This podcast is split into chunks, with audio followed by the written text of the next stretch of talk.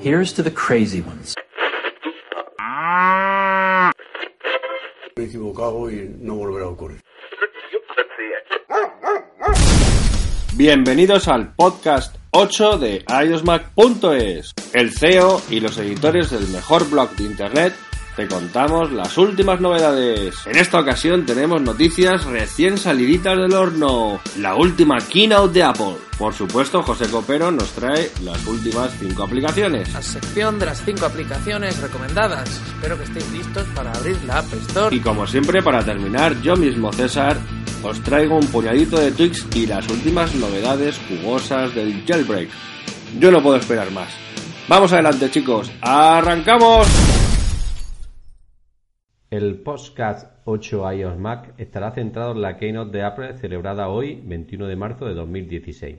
La segunda parte del podcast, José Copero nos recomienda 5 apps muy interesantes y para terminar, César nos comenta las últimas novedades del jailbreak.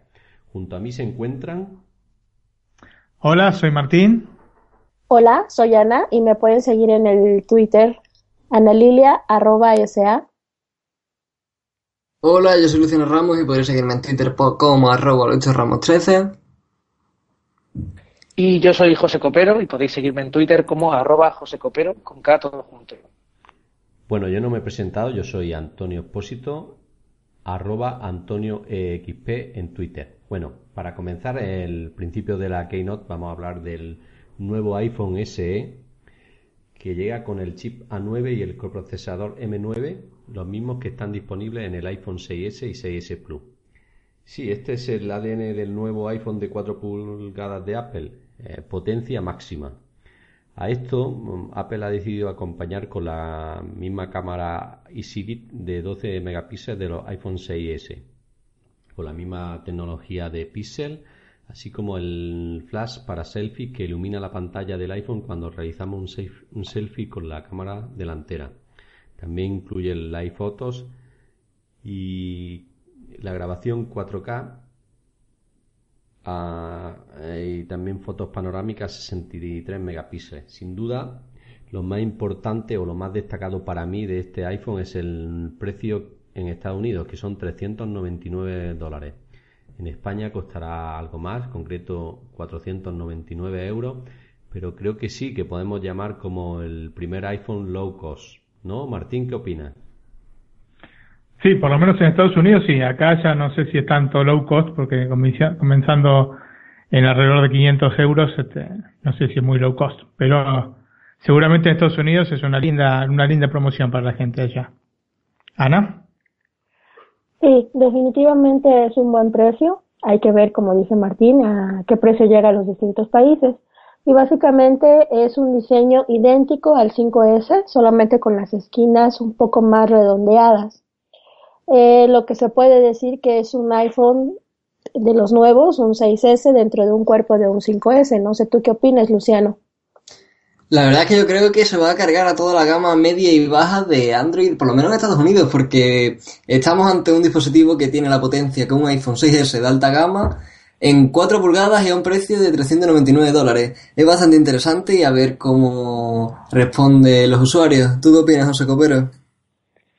A mí me ha molestado que todo lo que respecta al dispositivo ya se supiera por rumores o se esperase, pero sí que me parece un buen dispositivo a un precio que aunque aquí en España se nos vaya a los 500 euros casi, me sigue pareciendo bastante competitivo, teniendo en cuenta que yéndote a otros modelos como el 6S te estaría yendo a los 750 euros, o sea, me parece que está bastante bien de precio y en potencia nadie se puede quejar.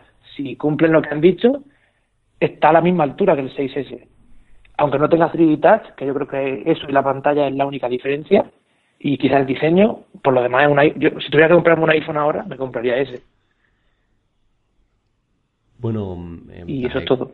Eh, hay que decir que si lo prefieres en tamaño contenido, sin duda es una opción muy, muy, muy válida y creo que sí que le puede hacer eh, daño a los dispositivos de tamaño reducido. Más que nada por, no sé si en el mercado europeo, pero en Estados Unidos sí que tiene un precio muy competitivo. Aquí, como sabemos, con los impuestos a aduana y demás, pues sube un poquito más. Eh, no lo he dicho, pero mm, se puede reservar a partir del día 29 de este mes. Martín, ¿es un futuro dispositivo para ti o tú los prefieres algo más grande? No, no, a mí me gustan las 4 pulgadas. El problema es el, precio que va a tener acá en Europa. Si hubiera estado más o menos eh, al nivel 1 a 1 entre el dólar y el euro, si hubiera salido 400 euros, eh, quizás lo hubiera pensado. A 500, este, ya lo, me es un poco más difícil este, tenerlo como una alternativa. Pero seguramente allá va a ser este un boom. Yo creo que sí. Ana, ¿qué pensás vos de esto? Bueno, en lo personal eh, no me gusta un dispositivo de 4 pulgadas, la verdad es que ya me acostumbré al Plus, me hace un dispositivo muy pequeño. Sin embargo, aquí en México eh, la mayoría de los usuarios los prefieren el teléfono un poco más pequeño, entonces yo creo que va a tener un gran éxito.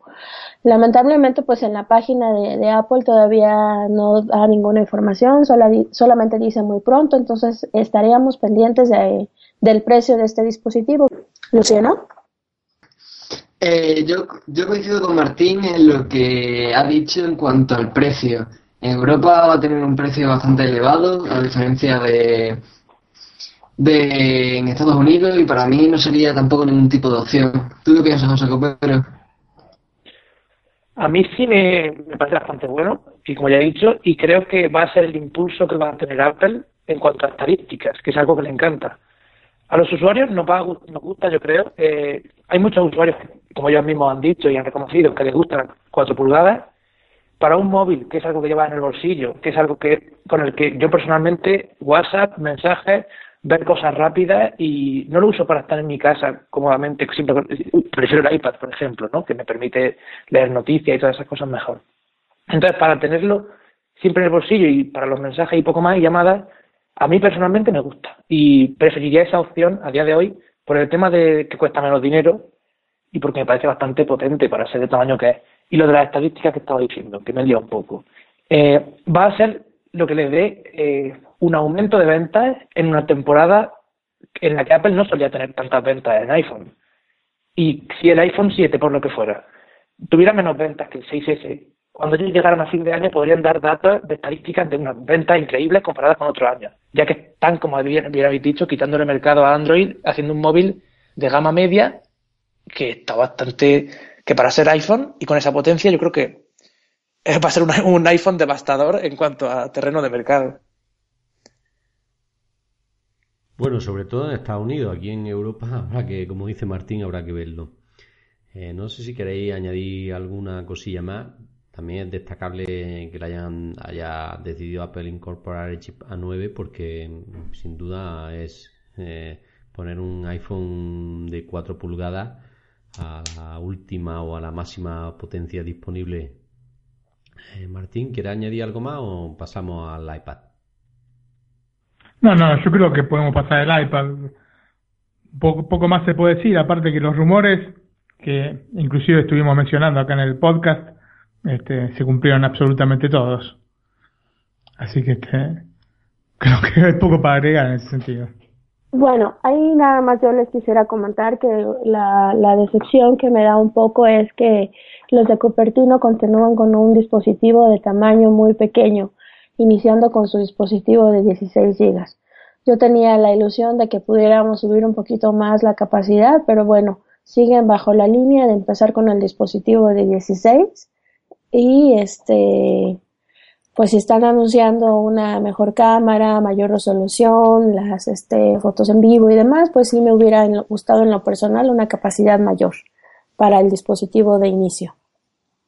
Sí, pero yo creo que eh, en este caso, en este dispositivo, no, era previsible que, que, que, sacaran los 16 GB. Es más probable que lo hagan en el iPhone 7 pero en un dispositivo que no va a ser un top de gama ni nada por el estilo, era algo casi lógico que dejaran los 16 GB. Claro, porque si pasasen a ser de un modelo, por ejemplo, de 32 GB mínimo, te estarían subiendo el precio todo lo que quisieran y más, con la excusa de, ah, tiene más, almacenamiento el modelo barato, pues te lo subimos a 600, a 500 dólares, ¿no? O 600 euros. A mí prefiero que sea de 16 GB y que siga teniendo el precio que tiene, que no suba más. Yo aceptaría los 16 GB de buen grado siempre que Apple nos regalara más de 5 en iCloud. que, Yo sigo Antonio, también. En, fin, no está más un iPhone de 16, de 16 GB si nos permite que menos que almacenar otros 16 o 32 en la nube, porque si no, en cuanto cojas tres días con grabación a 4K y grabes cuatro vídeos y eches cinco fotos, dices, madre mía, ¿qué hago ahora? ¿Dónde pongo si no tengo un ordenador, un PC o un Mac a mano para sacar la información? Pero es que iCloud eh, lo, rebajaron de precio y por un euro tiene 50 gigas al mes. Solían 12 euros al, al año y ya te están metiendo en su servicio. Y con las últimas características que le están poniendo a, iCloud, eh, mejorando los documentos, incluso con iOS 9.3 acabo de notar que puedo subir mis documentos y mis libros de ebooks a la nube directamente como archivo. Eh, la nube se nos va a recargar y diremos todos, pues por un euro nos vamos a iCloud a almacenamiento. Y estaremos potenciando los servicios de Apple, que es lo que él quiere. No va a darnos 16 GB gratis. Sería una locura.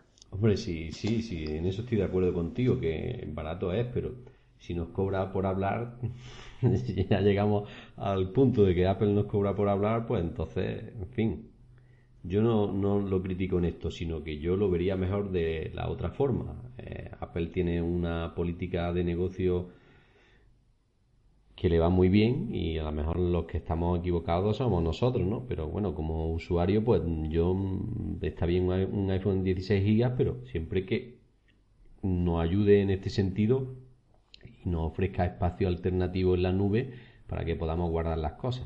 Nos lo ofrece, nos regala 5 GB, pero en fin, con, como, con la grabación y con las fotos que echa este nuevo iPhone eh, ese pues mm, para mí se queda muy muy corto Martín ¿opina igual?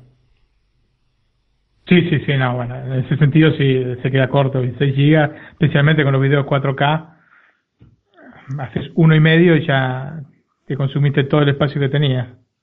Así que ellos lógicamente quieren potenciar de alguna manera también, como decía bien este José Copero, eh, el tema del iCloud. Y me parece bien el precio realmente no es este es competitivo porque un euro por mes 50 gigas es mejor que, que, este, la competencia en ese sentido. Así que bueno habría que evaluar cada cosa antes de, adquirir uno. Igualmente el me parece que el siguiente step o sea tienen dos dos este, capacidades 16 y 64 y el 64 está 100 dólares más nada más ¿eh?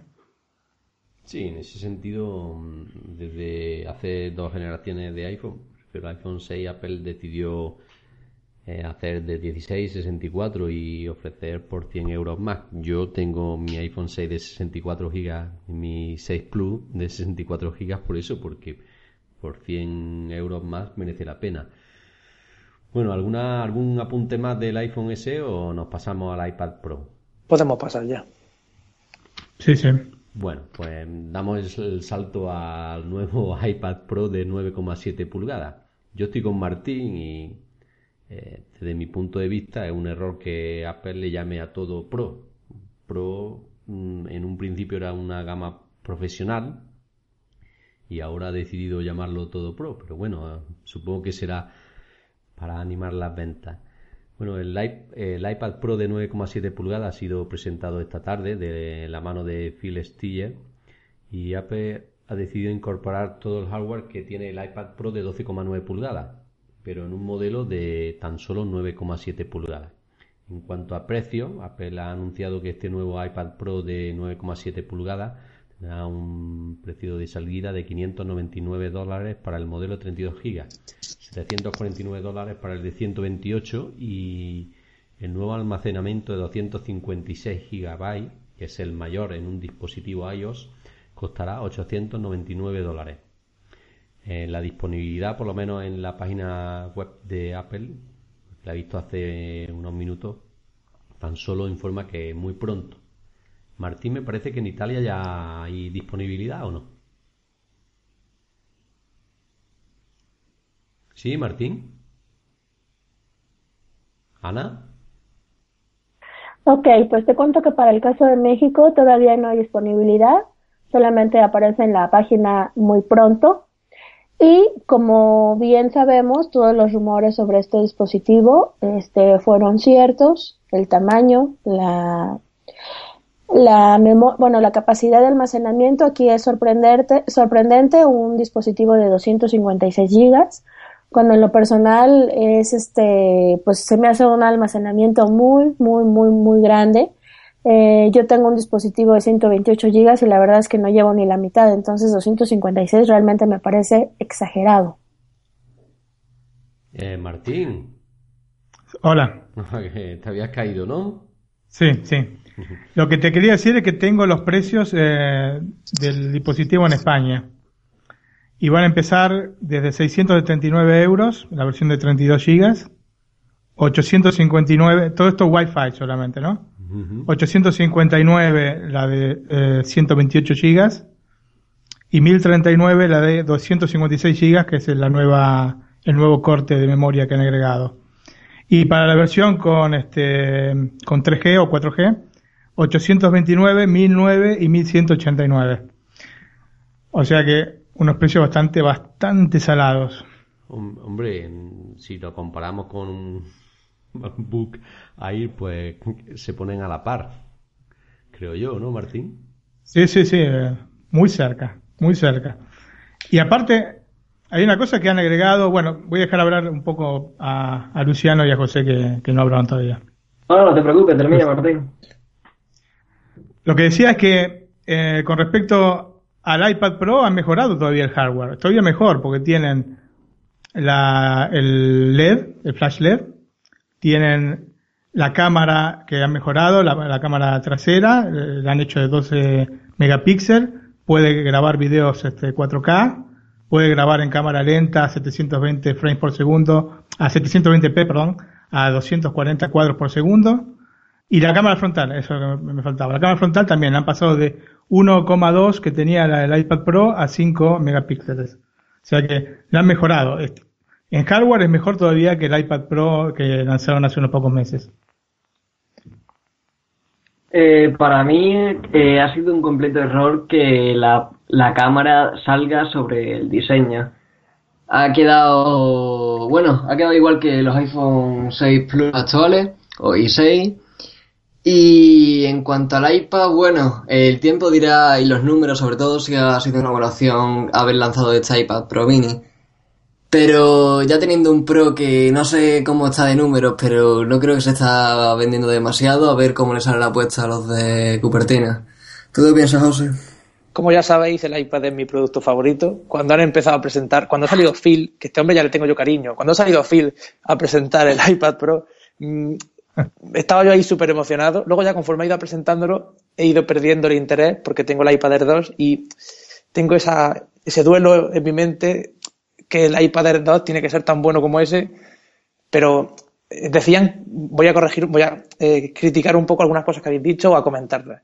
Habéis dicho que se asemeja mucho en precio al MacBook Air, pero es que el iPad Pro, ambos iPad Pro, la pantalla es increíble comparada con la del MacBook Air. O sea, en la pantalla retina, comparada con la de HD normal del MacBook Air, es que le da mil vueltas. Y luego ya eh, es un iPad, o sea, no es lo mismo que un MacBook. Pero es que, y este más aún, o sea, en hardware lo han mejorado, que a mí me parece un punto a favor y un punto en contra también del iPad Pro grande. Porque este tiene mejores cámaras, tiene muchas características que el iPad Pro grande no tiene, como por ejemplo A Siri o Oye Siri. Y, en potencia no sé exactamente eh, cómo estará comparado con el grande, creo que será igual, ¿no? Imagino que tendrá 4 gigabytes y todo eso. Me encanta el dispositivo pero en precio, lo mismo, se han ido un poco lejos. O sea, es un poco caro, sí. Para, comparado quizá con el iPad Air, con el Air 2 actualmente. Habrá que ver si iOS 10 hace algo en ese iPad para que, que le dé ese valor que realmente se supone que tiene. Esa es mi opinión. Bueno, yo lo que creo, por lo que vi de la presentación, es que ellos mismos han querido compararlo con los ordenadores. Entonces, si vos vas a poner a, a comparar un iPad con un ordenador, te entiendo, sí, la pantalla mejor, pero también puedes conectar una pantalla externa al MacBook Air y ver en una resolución, este, una resolución más avanzada, hasta 4K, con los nuevos eh, MacBook Air. Entonces, sí, es cierto, hay este, diferencias entre uno y otro y hay que tenerlos separados uno y otro. Pero si son ellos mismos los que están comparándolo un producto con el otro, creo que es válido que nosotros lo comparemos en el precio de uno y otro. Porque las prestaciones y las cosas que puedes hacer con un MacBook Air son mayores a las que puedes hacer en este momento con un iPad Pro. Estoy de acuerdo, Martín. Eh, sobre todo porque la resolución del iPad Pro de 9,7 pulgadas tampoco es tanta, es 2048 por 1536. O sea que tampoco la han mejorado tanto, no hay tanta diferencia con respecto a un MacBook eh, Air. Un poquito Yo considero que sí. Considero que sí porque incluso el iPad Air 2 me parece que la pantalla la veo mejor que, en el, que el iPad, que el MacBook Air. Y, si, y además lo del antirreflectante, que lo han mejorado todavía más, eh, el brillo de la pantalla, todo eso, porque yo, por ejemplo, he estado comparando diferentes MacBook y el nuevo MacBook de 2015, comparado con el MacBook Air, ya le da mil vueltas a la pantalla. De todas maneras, sí que es verdad que el MacBook Air tiene cosas que, el iPad no, que con el iPad no puedes hacer, pero también el iPad tiene cosas que con el MacBook no puedes hacer. Y a fin de cuentas, el, el modelo más barato son, no llega a 700 euros, mientras que el MacBook se te va a los 900 euros. Pero eh, José, no puedes comparar las pantallas del MacBook Air y las del iPad porque el MacBook Air, o sea, no son ni de alta definición y son poco, o sea, consumen poco energía porque luego la batería que tiene el MacBook Air es muy superior. Por eso digo que, el MacBook Air se queda corto comparado en pantalla con esta, con los del iPad. bueno, y no puedes la pantalla, la pantalla del ordenador, porque te repito, vos podés conectar un monitor externo de 4K y esa resolución no la puede este, gestionar el, el, el, iPad. Entonces, hay que ver también, o sea, sí, vos lo, tenés razón en lo que estás diciendo, pero este, hay otras cosas que se pueden hacer y otras cosas agregadas al MacBook Air que lo hacen muy superior como producto al, al iPad.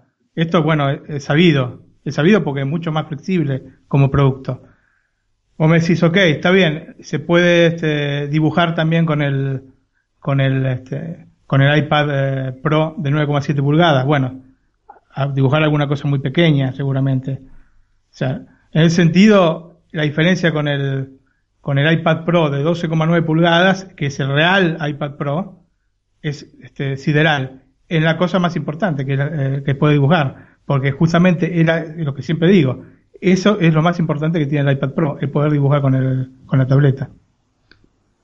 Aún así, yo considero que yo prefiero, eso ya es cosa de gusto, y, pero yo creo que el MacBook Air o lo no lo han renovado, tenían que haberlo renovado y eso lo haremos después. Y yo creo que el MacBook Air está un poco condenado a desaparecer de aquí a un año o dos si no hacen algo con él. Sí, no, estamos de acuerdo, estamos de acuerdo. Pero bueno, sí, eso ya es cuestión de gusto. Yo prefiero el iPad Pro. Aunque... Creo que el MacBook Air, o sea, se mantiene. O sea, es un buen producto que, aunque no tiene un procesador muy elevado, pero cumple con tareas bastante pesadas y tiene un precio bastante económico a diferencia del MacBook, por ejemplo, de 12 pulgadas. Y no, yo tampoco lo veo como para desaparecer. Yo lo veo una buena alternativa, sobre todo porque tiene una duración de batería más elevada que el resto y me parece un buen producto. Ese MacBook, el de 12 pulgadas, deberían, debería ir rebajando, rebajándose un poco con el tiempo de aquí a septiembre deberían haberlo rebajado. Ya es magnífico se vende a 1100, a 1100 y pico de euros. Es magnífico. Y con el y con el programa este de reciclado de Apple, de renovado de productos, te lo venden a 1200 o así. Deberían bajarle a un precio así para que pueda quitar, sustituir al iPad, al iPad no, al MacBook Bueno, sí, eso, eso va a pasar. Perdón. Sigue Martín, sigue Martín, Martín. No, sí, eso va a pasar como pasó con el, con el MacBook Air. El primer MacBook Air era carísimo, el que salió en el 2008, y, y no era demasiado, no tenía demasiada potencia el, ordenador. Y conforme fueron pasando los años, han conseguido hacer un ordenador bastante económico, siempre hablando de productos Apple, y con, con una potencia digna. Se puede trabajar tranquilamente con, con el ordenador. Así que pienso que esto va a pasar. Lo que pasa es que el ansia, uno, lo como yo el otro día se lo comentaba Antonio, el ansia de, tener el ordenador, pero mínimo vamos a tener que esperar dos, tres años para que tengan, para que lleguen a estar a precios competitivos y con la, y, con la potencia necesaria. Porque a mí que baje ahora 1100 euros eh, el MacBook actual, el MacBook de 12 pulgadas, no me sirve porque igualmente eh, la potencia es, este, es poca. Abriendo nada más abrir ventanas de, de Safari, abrís 20 ventanas y ya se, se bloquea el dispositivo. Así que hay que esperar en ese sentido. Hay que, hay que esperar eh, que mejoren este, el procesador y que bajen los precios. Pero bueno, serán dos, tres años por lo menos. Yo estoy, yo estoy con, con, Martín. ¿eh? Si hablamos de portabilidad, hay dos opciones: un iPad o un MacBook Air. Más que nada porque si nos vamos por el MacBook, lo que tenemos es un iPad con teclado. Nos da las mismas posibilidades, un poquito más de hacer cosas, pero poco más. ¿eh? En el MacBook sí que es un dispositivo que se puede comparar casi con un iPad, aunque el sistema operativo sea diferente, pero casi no ofrece lo mismo. Ahora el MacBook Air por potencia sí que podemos hacer algo más. Una cosa que se nos ha pasado es que el iPad Pro de 9,7 pulgadas está disponible en oro rosa, mientras que el iPad Pro de 12,9 no, es otra cosa de las que Apple ha, cambiado por ahí.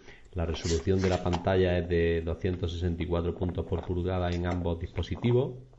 El chip es un A9X de 64 bits con procesador M9 en ambos dispositivos.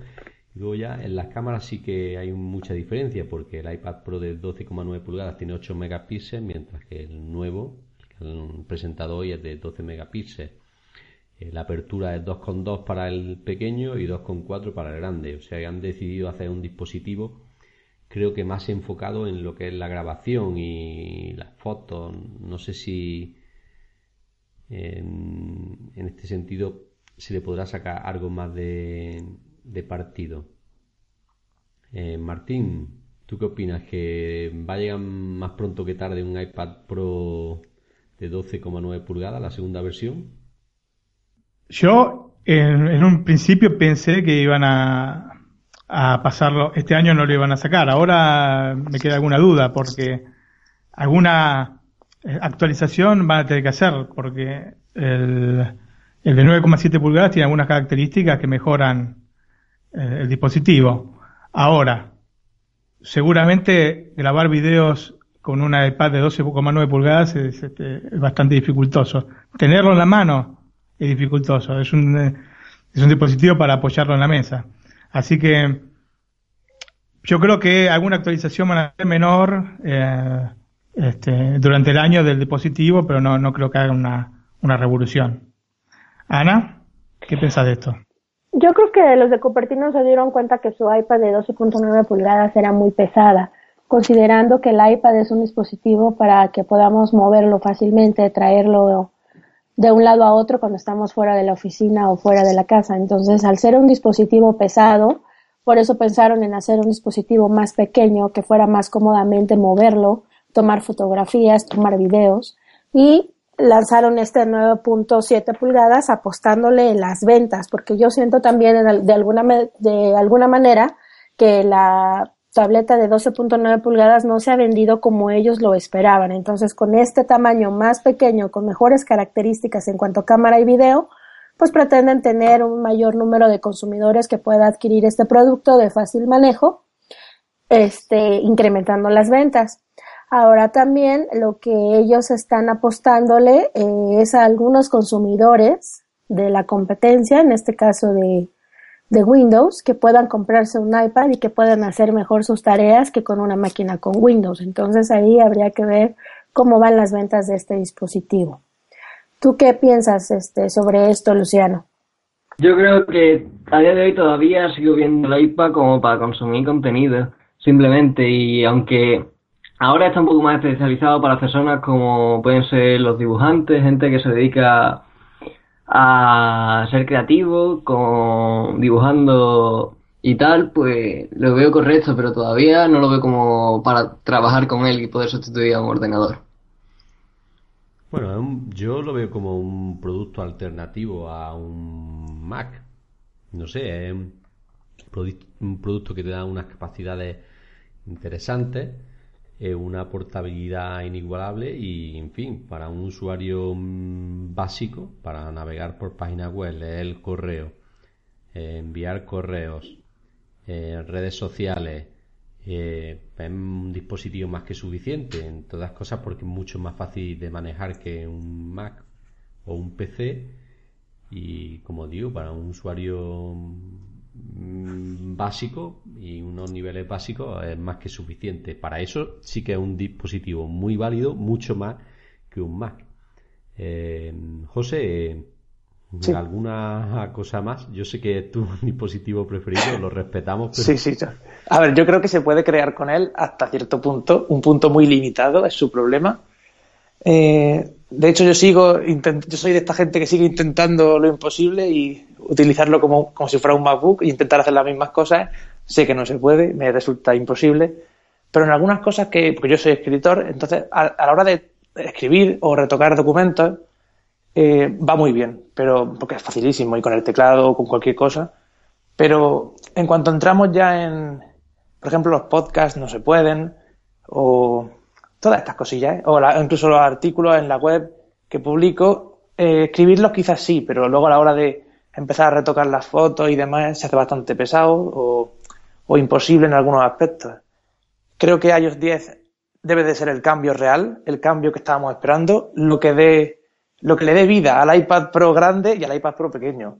Y respecto al iPad Pro grande, pues hasta hace dos horas lo consideraba mi futuro dispositivo cuando lo renueven, dentro de, esperaba que fuera dentro de dos años, pero ahora veo que no. Y ahora lo que he visto es que, primero, Apple nos sacó un dispositivo en septiembre, que luego llegó en noviembre, increíblemente grande, increíblemente potente, que era un iPad con una potencia increíble, gigante y demás, y ahora ha sacado una versión eh, más cómoda, con, el tamaño de siempre, con una potencia inigualable, con una cámara increíble como la del iPhone 6S y con funciones, con funciones con estas características, ¿no? Y estas de las cámaras y más barato, ¿no? Por así decirlo, comparado con el Pro grande, me refiero, aunque es carísimo. Nos ha demostrado que, bueno, yo creo que es una herramienta de marketing, ¿no? Lo que ha hecho. Primero ha presentado un modelo grande y ahora y nos lo ha vendido como lo increíble y ahora nos lo ha puesto un poco más a nuestro alcance. Y nos ha dicho conseguirlo que además va a ser mejor incluso. Pero me da lástima porque el grande, el de 12 pulgadas, lo ha dejado como, como el viejo, el, el apartado un poco, no sé. Yo creo que no, que no quisiera que lo renovasen ahora, pero si es que esas funciones que tiene el iPad de 9,7 pulgadas debería tenerlas el grande. Algunas por lo menos.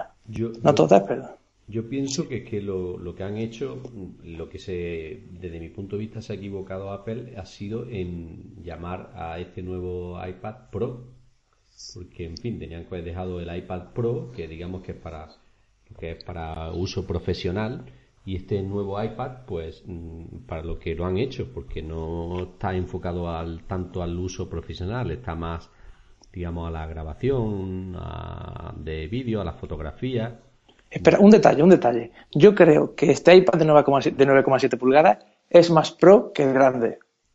Si decimos que el pro es porque tiene más pantalla, es una cosa, pero yo creo que a nivel de funciones o de potencia y todo eso, este pequeño es más pro que el grande. Bueno, yo lo de pro lo llamo como enfocado a profesional, a profesional que se dedica a un, le hace falta un dispositivo para su trabajo. O sea, para su trabajo, por ejemplo, un diseñador gráfico que tenga que hacer dibujos, pues evidentemente el iPad Pro de 12,9 pulgadas es el suyo. El otro, pues creo que lo que han querido hacer es, hacer, como tú has dicho, acercarlo más al uso cotidiano de todos, no a uso profesional. Desde mi punto de vista, lo que ha errado Apple es llamarle Pro a ese producto. Pero más que nada, no por las palabras en sí, sino por el uso, porque yo creo que uno es para uso profesional, o sea, laboral, y el otro para uso personal. Martín. Bueno, sí, tengo que refutar esto de que es más pro este que el, que el, iPad, el iPad Pro de 12,9 pulgadas, porque justamente el, el tamaño de la pantalla es lo que hace la diferencia. Las mejoras de hardware que han hecho no son para ningún profesional. Mejorar la cámara trasera del iPad, nadie filma profesionalmente con un, con un iPad. Mejorar la cámara delantera, nadie hace videos profesionales con la cámara delantera de un iPad. Y el flash, o sea, son dos, tres cosas que, más que nada, enfocadas a la cámara que no, no hacen al, al, que sea pro, que sea más pro uno que el otro. Lo que sí hace es el tamaño de la pantalla. 9,7 pulgadas es una broma. Es decir, que una, este, un dispositivo con una pantalla de, de, ese tamaño es profesional, porque ya todos sabemos que no lo es. No lo es. ¿Qué tipo de profesional lo va a usar? El profesional que, que dibuja va a usar una, una tableta de 12,9 pulgadas o una de 9,7 pulgadas. Pero tú imagínate que... imagina que lo hubiesen llamado iPad Air 3. Este es el iPad Air 3, 700 euros. Eso no se lo hubiera comido nadie. O sea, el, a nivel de marketing y de ventas, el Pro es lo que les va a dar ese salto, Yo entiendo. incremento de ventas que desean. Sí. Porque juegan con, con, con, esta cosa, juegan con la gente en el sentido de querer venderle este, la palabra Pro. Han utilizado, como ya lo dije, han utilizado tanto la palabra Pro que la palabra Pro en un dispositivo Apple no vale absolutamente nada. No vale nada. O sea, ni las MacBook Pro base son, son Pro, ni el iPad Pro de 9,7 pulgadas es Pro. Ellos este, han jugado mucho con esto, con esta palabra Pro, Pro, Pro. Al final, si todo es Pro, no hay nada que sea Pro. ¿Entienden? Sí, ahí, tienes, ahí te doy la razón. En parte, en parte te voy a dar la razón. Porque con los MacBook también se nota que un MacBook de 13 pulgadas con la misma potencia que cualquier ordenador de Apple mínimo. O sea, sí, no llegas. Están devaluando la palabra Pro, como yo digo. Pero bueno, sí. Sí, sí. La próxima es la iMac Pro y ya estamos con todo. y, el iPhone Pro, como no, que La iMac Pro ya existe, es la Mac Pro esa, el Mac Pro. No, no. El, tubo ese. El Mac Pro, el Mac Pro es un señor ordenador, ¿eh? El Mac Pro es realmente Pro. Ese realmente es el único, ese y el eh, MacBook Pro de 15 pulgadas, el full, son los dos productos de Apple que realmente son Pro. Después, el iPad Pro, para quien dibuja, puede ser un, este, un elemento importante. Pero los dos productos que son realmente pro pro son esos dos, que son los más caros por otro lado, ¿no? Bueno, pasamos a Ana y luego a Luciano y luego nos pasamos al Apple Watch. Ana. Pues nada más nos falta que tengamos un iPhone 7 Pro para septiembre, ¿no? Y que tenga un costo muy elevado. Definitivamente coincido con Martín. Esta iPad Pro no está diseñada para un profesional, está diseñada para una persona que quiere tomar selfies, quiere tomar fotos, quiere grabar videos en sus vacaciones, en los conciertos y que por el tamaño es más fácil utilizarlo. Luciano. Yo creo que lo que le pasa por con la palabra Pro es lo mismo que le pasa a las tiendas de, de que venden cosas de tecnología con la palabra gaming. Teclado gaming, 120 euros. Ratón gaming, más dinero todavía. Pues algo parecido ha hecho Apple y bueno, si hace eso también luego no tiene sentido que llamen por ejemplo al iPhone iPhone 5 SE. O sea, ya está en vez de iPhone 6 SE o algo así. No sé. Eh, no le veo sentido tampoco al nombre del iPhone, pero bueno, a ver si deja de centrarse tanto Apple en cambiar palabras y se centra en los dispositivos, que es lo importante. Yo lo que estoy, un momento, lo que estoy pensando ahora, porque me viene a la mente, me vienen cosas a la mente, es por ejemplo los portátiles. Tenemos los MacBook Air y la otra opción era el Pro, hasta que llegó el MacBook este, que intentaba ser un poco el MacBook general, ¿no? Ahora tenemos los iPad Air y los iPad Pro. ¿No llegará un momento en el que tengamos que tener un modelo que sea el normal para que el Pro sea Pro? No si, no hay un, si no hay un modelo base, siempre todos los iPads serán Pro ahí sí estará devaluada la palabra Pro totalmente. Sí, eso es lo que opina sobre el iPhone. No es iPhone 5 SE, es iPhone SE a secas. Ah, sí. De Second Edition, ¿no? Yo creo que es iPhone 5 SE. Pero no, lo sé. Es SE solo, no, no pone 5. Estoy, lo voy a confirmar, pero sí, sí, es iPhone S. O sea Tiene el diseño del 5, pero se considera un iPhone independiente, que va su, que va a su Cierto, cierto, de, cierto. edición. Vale, vale. Bueno, yo creo que mm, para ir finalizando el podcast, bueno, la, la primera parte de la Keynote, vamos a hablar de la gran sorpresa, creo que para todos ha sido pues la bajada de precio del Apple Watch que es una de las noticias más destacadas de esta Keynote, sobre todo para los amantes de este dispositivo y que no lo hayan adquirido ya, porque el que lo haya adquirido hace un par de semanas, pues no le habrá sentado muy bien. Bueno, eh, otra de las diferencias es que también se han añadido nuevas correas con diferentes colores y una nueva categoría de nylon. Eh, la reducción de precio del Sport de 38 milímetros pasará a costar en España, estoy hablando, 369 euros y el de 42 milímetros 419 euros. Y la disponibilidad, pues el que esté interesado puede comprarlo ahora mismo, nada más que entre en apple.es y te dé a comprar y lo recibirá en unos días en casa, unos días, una semana, si no se agota. Martín, ¿sorprendente o no la bajada de precio? Realmente me sorprendió. Eh, eh, realmente lo que pienso es que fue un fracaso, por lo menos en lo que han, en las previsiones que tenían ellos de ventas del, del, reloj, han fracasado porque bajar así el precio antes de cumplir un año en el mercado, esto jamás, jamás ha pasado con ningún producto de Apple. Así que por más que ellos digan que son el, es el primer este, teléfono en venta, que teléfono, perdón, este, reloj en venta, que, es cierto que la gente que lo compró está muy este, a gusto con el reloj, también es cierto, pero evidentemente bajar eh, el precio del, reloj, eh, creo que son 100 dólares que, lo bajaron eh, en menos de un año, implica que ha fracasado realmente en ventas. Ana. Sí, definitivamente, ¿para qué sacar un nuevo reloj de algo que no, sea, no ha tenido el éxito que ellos esperaban? Han argumentado que son el número uno en ventas, que son el número uno en satisfacción al cliente, pero la verdad es que los números, los números son fríos y las ventas no han sido lo que se ha esperado. Y la verdad es que sí me sorprendió muchísimo que bajaran el precio y que solamente lanzaran nuevas correas, pues porque obviamente si sacan una nueva versión del, del reloj, pues muy poca gente lo va a comprar. Aún así, con la bajada del precio, la verdad es que yo no estoy convencida de, del reloj, no lo pienso comprar. Pero bueno, es cuestión de gustos. Lo, que me gustó fue mm, el nuevo material de las correas, el de nylon trenzado, ya que nos da la apariencia de una correa de dos colores. Eso fue algo que, que me gustó. Pero de ahí en fuera, pues eh, yo, como les comento, no estoy interesada en adquirir un reloj de Apple. ¿Y tú, Luciano? Yo creo que la bajada de precio nos hace saber que es muy probable que en septiembre sí que se atrevan a lanzar los nuevos relojes. Por lo menos así como yo lo veo. Y nada, las correas por lo menos en el modelo Sport eran necesarias porque el material era bastante defectuoso y se notó muchísimo el, el uso cuando ya llevaba dos o tres semanas con el reloj y muchos usuarios lo reportaron. Y bueno, le deseo todo lo mejor, pero para mí el reloj personalmente me parece muy que muy pequeño. Hasta el de 42 milímetros.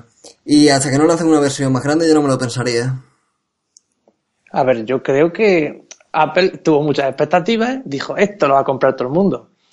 Y quien mucho abarca poco aprieta, le dolieron un poco no, no poder cumplir esas expectativas que tenían y poder decir, ay, se han vendido tanto, tanto Apple Watch. Al final se callaron cuando salieron los, los resultados, no quisieron decir nada y de cuántas ventas tuvieron.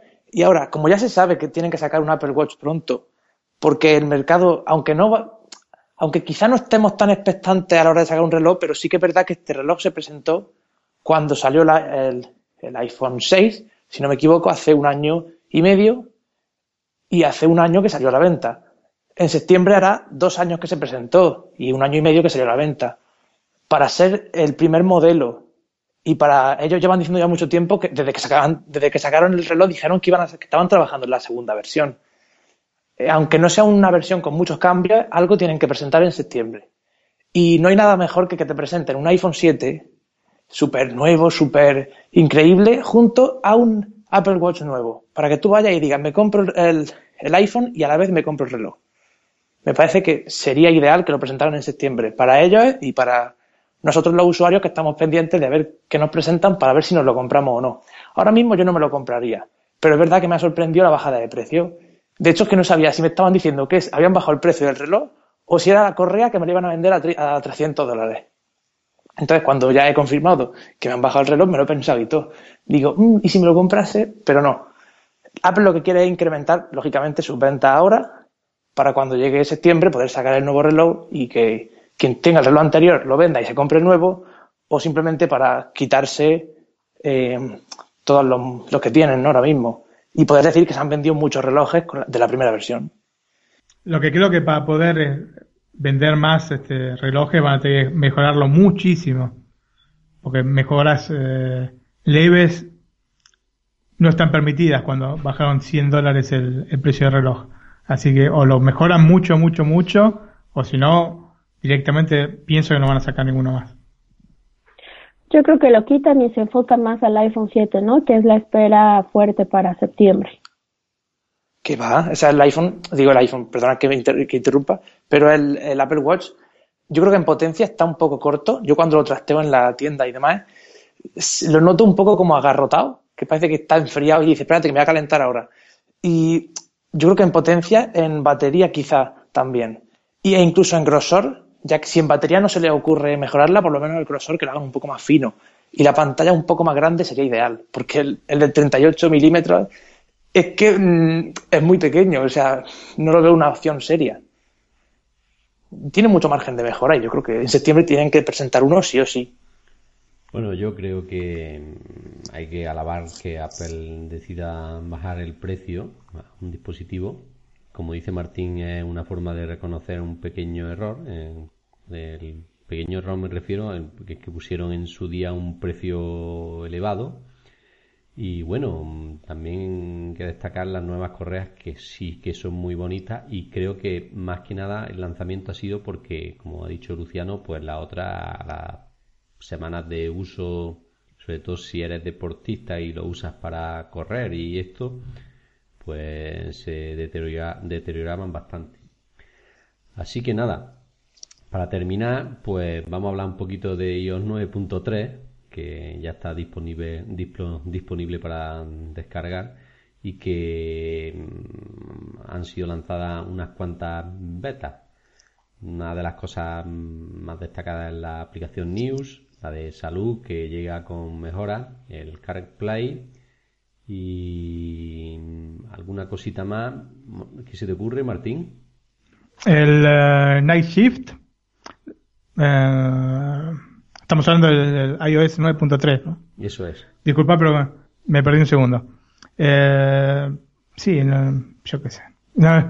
hay mejoras, pero yo que no, son, no son tan esenciales como para.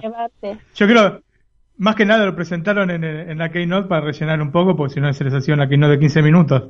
Pues si hicieron con el iPad Pro de 9,7 pulgadas, repitieron toda la presentación con el teclado, con el, eh, el, Apple Pencil, toda la presentación idéntica que hicieron con el iPad Pro de 12,9 pulgadas. Se la repitieron, la copiaron. Copy-paste de, de, la presentación. No, hombre. el eh, iPhone no, tampoco te pases con el iPad. O sea, la, presentación no ha sido copiada total. Lo que sí he notado copiado ha sido lo del reciclaje y, lo de la salud. Eso sí lo he notado copiado. Que ya lo hicieron en otras presentaciones. Estar explicando otra vez que es el Apple Pencil. No, pero la, pantalla, por ejemplo. Sí, lo del menos reflejo, que, parece un papel. La misma, la misma pantalla. Yo entiendo lo que me decís, pero es lo mismo que presentaron hace cuatro meses. Es lo mismo. ¿Entendés? O sea, es un copy-paste de esa presentación. Después, con el agregado de la cámara y todo lo que quieras. Pero si hacía la presentación nada más del iPhone y del iPad, eh, dura 15 minutos la Keynote. Y lo han rellenado. Hombre, que eso sí, porque tampoco tenían mucho que contar. Sí, que es lo mismo, pero más pequeño en todos los sentidos. O sea, lo mismo, pero más pequeño el iPhone, lo mismo, pero más pequeño el iPad. Y iOS 9.3 Mm, no habéis dicho una mejora que yo he encontrado. Algunos piensan que ya estaba, pero no estaba. Y es que los libros, y, en ebooks, libros y archivos que tú tengas ahí no tienen por qué ser comprados en la tienda de ebooks. Eh, te permite subirlo a la nube, que yo no sé esto en qué fase estará, si estará en beta o, qué, pero a mí me ha dicho, ¿quieres subirlo todo a, iCloud? Y yo, sí, venga. Y está permitiendo que nuestros archivos de ebooks que descargamos de internet o nuestros PDF se suban a, la nube para poder gestionarlo mejor. Y es que para mí era un problema, porque eh, mi madre, por ejemplo, tiene muchísimos libros, muchísimos archivos ahí en ebooks y no sabe cómo guardárselos para realizar, por ejemplo, una restauración del dispositivo y los pierde siempre, siempre que hace alguna cosa como esta. Y entonces están dándole más uso a, iCloud y yo creo que en, septiembre no. En junio veremos noticias de iCloud y mejoras. Ahora mismo es un poco como la previa. ¿Eh? Los libros es interesante. Los libros es realmente interesante. Porque antes, sí, porque antes te quedaban como los que comprabas, ¿eh? guardados como que lo habías comprado. Pero ahora es que directamente puedes guardar el archivo en ebooks. En iCloud, que diga. Bueno, otra de, las, Sí, sí, de estamos las cosas que se me ha pasado es la aplicación Notas que permite poner una proyección a ella con un password o, y si el iPhone dispone de Touch, de Touch ID, pues mm, nos permite proteger las notas que tengamos, que es una cosa también de las más destacadas de iOS 9.3. Bueno, Luciano y Ana, y vamos cerrando que ya es tarde. Para agregar lo que comentabas de las notas, pues bueno, ahora podemos ordenarlas en función de la fecha eh, de edición, eh, por orden alfabético o la fecha de creación, lo cual me parece bueno si es que somos este, usuarios que utilicen bastante las notas. Y aquí lo más destacable es que hoy lanzan el, el iOS 9.3, hay que estar muy pendientes, sobre todo para el tema favorito que ya todos saben, el tema del jailbreak, entonces podemos estar este, esperando nuevas noticias en esta materia, entonces hay que estar pendientes porque era básicamente lo que estábamos esperando, el lanzamiento de esta nueva versión del sistema. Luciano. Yo estaba utilizando Evernote, que es una aplicación de tercero. Tal vez me empiece a animar a usar las aplicaciones nativas. Y sobre todo ya porque estoy viendo que en iOS 10 también va a tener muy buena pinta y muy buena implementación con el sistema operativo y con el ecosistema sobre todo. Así que tal vez me empiece a ir acomodando en el ecosistema. Y nada, poco más. También a la espera del jailbreak como Ana. Bueno, eso nos lo, nos lo comentará César en unos momentillos. Yo creo que hemos repasado la- las cosas más destacadas de la Keynote. No, no hemos dejado, bueno, alguna cosilla no habremos dejado en el tintero, pero más o menos las cosas importantes las hemos sacado. Eh, bueno, aquí se despide Antonio Expósito, Antonio XP en Twitter. Co- junto a mí han estado Martín Orozco, arroba Florosco1 en Twitter. Ana Sánchez, arroba Ana Lilia S.A. Ha sido un placer estar nuevamente con ustedes. Luciano Ramos, arroba Lucho Ramos 13 en Twitter y Luciano Ramos en YouTube. Y José Copero, arroba José Copero en Twitter, escrito con K todo junto. Bueno, y ahora le vamos a dar, bueno, vamos a seguir con nuestro compañero José, que nos va a, José Copero, que nos va a recomendar cinco aplicaciones muy interesantes.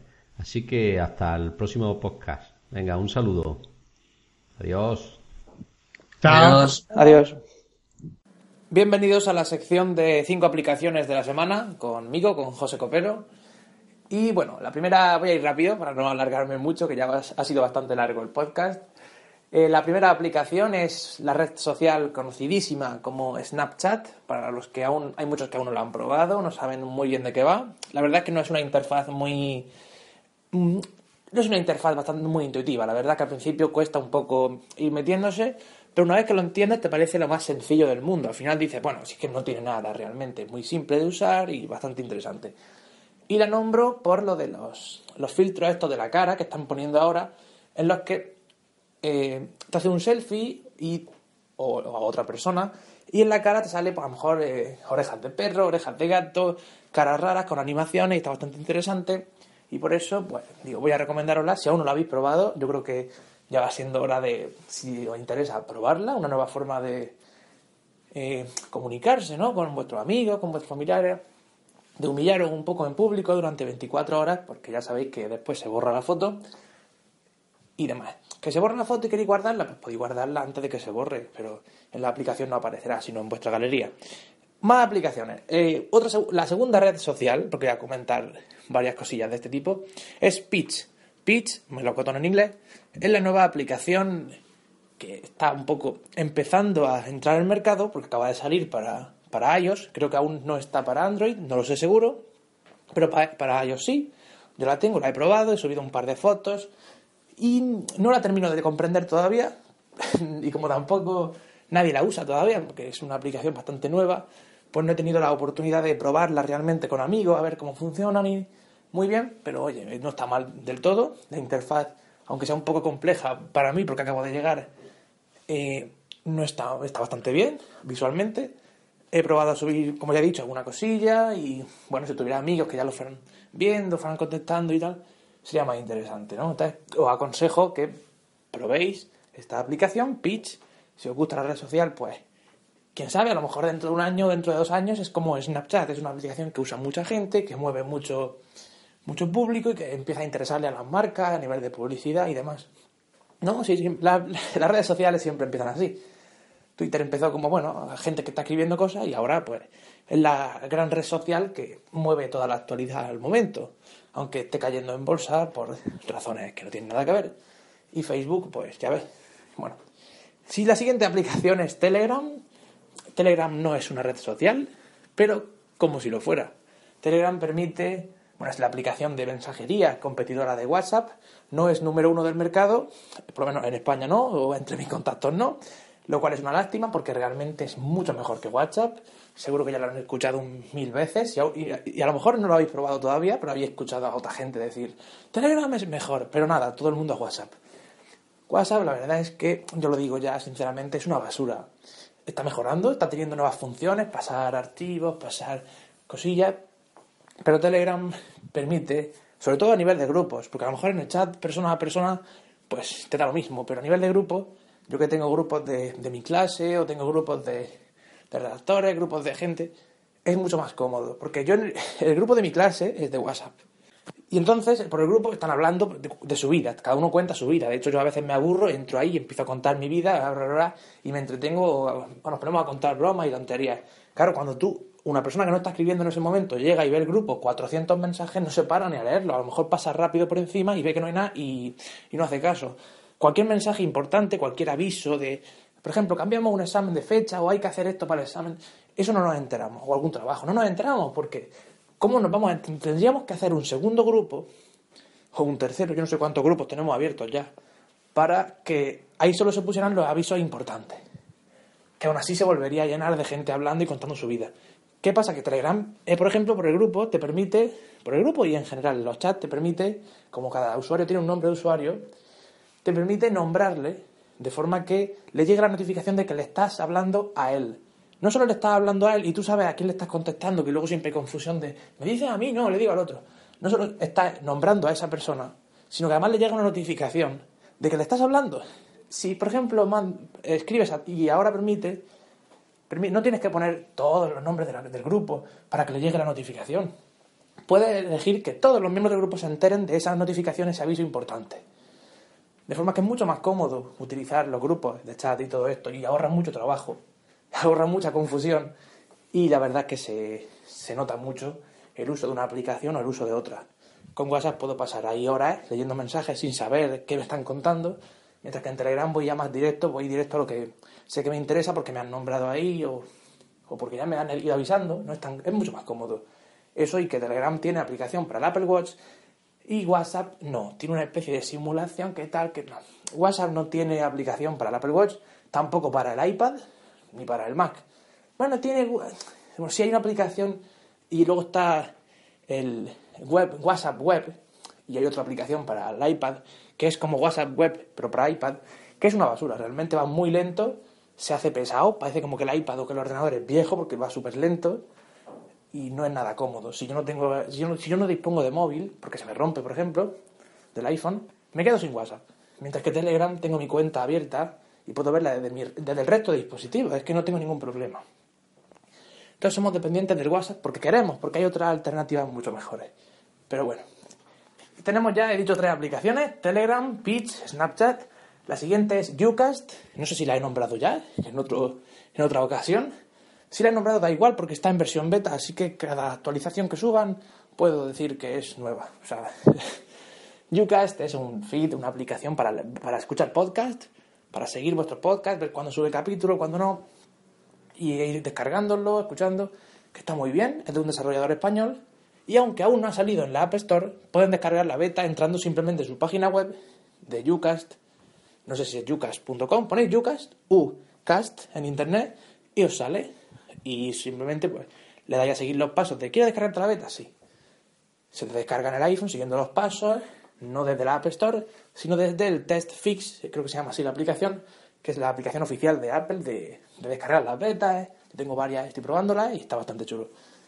Al final se hace interesante esto de probar aplicaciones. Y luego puedo recomendaroslas por aquí. Ucast, pues es bastante cómodo, tiene una interfaz bastante chula. Es mucho mejor que la nativa, me gusta mucho más cómo se ven los podcasts. Es un poco personalizable, puedo poner, por ejemplo, los podcasts que se vean más grandes, más pequeños, con muchas más opciones de reproducción, por ejemplo, que se pare el audio en, tantos segundos, o que cuando yo le doy a pasar hacia adelante o hacia, hacia atrás, no sean 15 segundos los que se pasen, sino 7 o 10 o 12 o 19 o 20, los que yo quiera. Por todas estas opciones y por ser un desarrollador español con unas funciones muy chulas, os recomiendo Ucast, que es la cuarta aplicación de hoy. Y por último, ¿cuál es la última aplicación? Si es que ya no me acuerdo. Lo tenía todo pensado y digo, ¿cuál es la última? Ay, se me ha olvidado.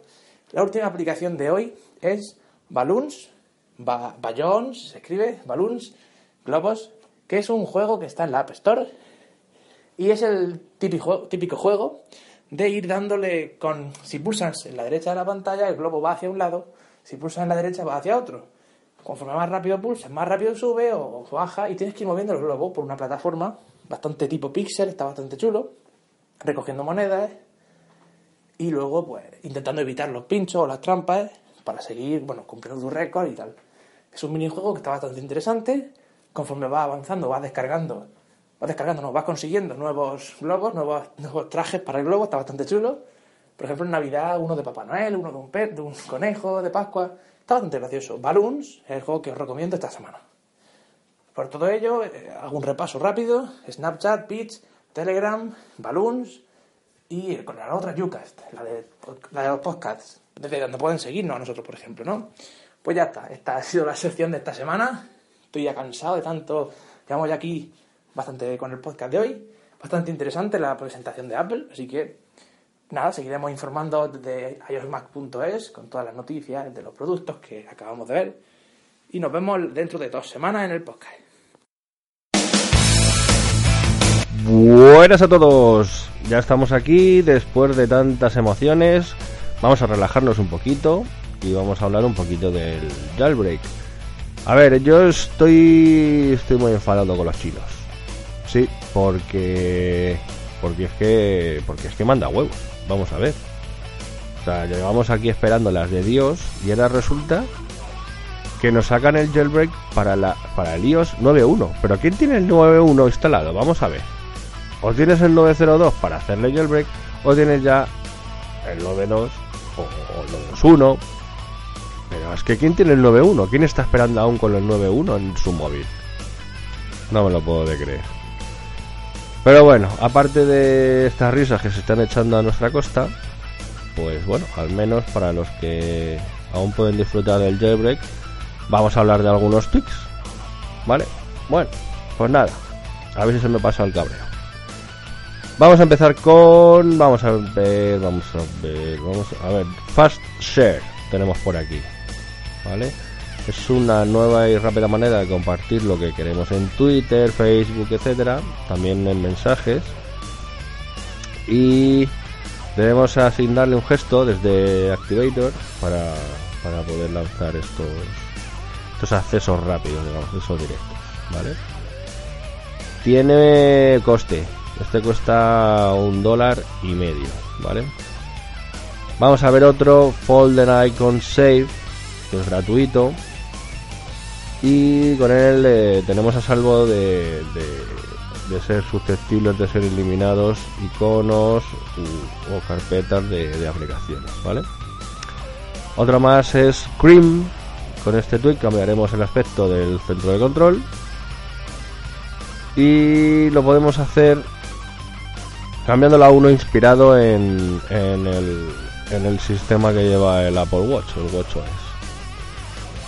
Y es gratuito, por cierto. ¿Vale? Vamos a ver, vamos a ver el 3D TN WhatsApp. Este tweak implementa el uso de 3D Touch en las notificaciones del WhatsApp. ¿Vale? El nombre era bastante esclarecedor. Tenemos Nuntius. N-U-N-T y latina U-S. Con este nuevo tweak vamos a conseguir nuevas características en la aplicación de los mensajes para el que lo utilice.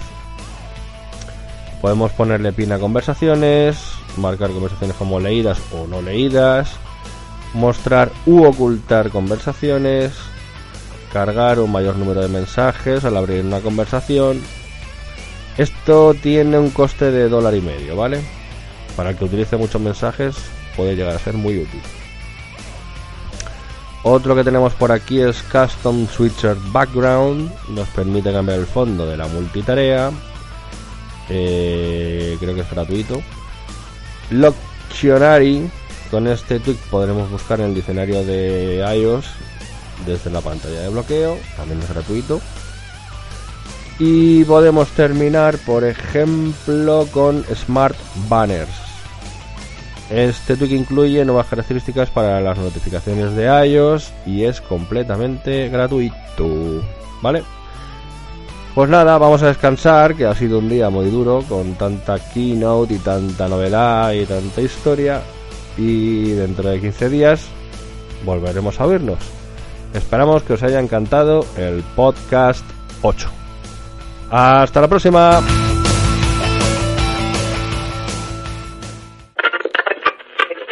Here's to the crazy ones.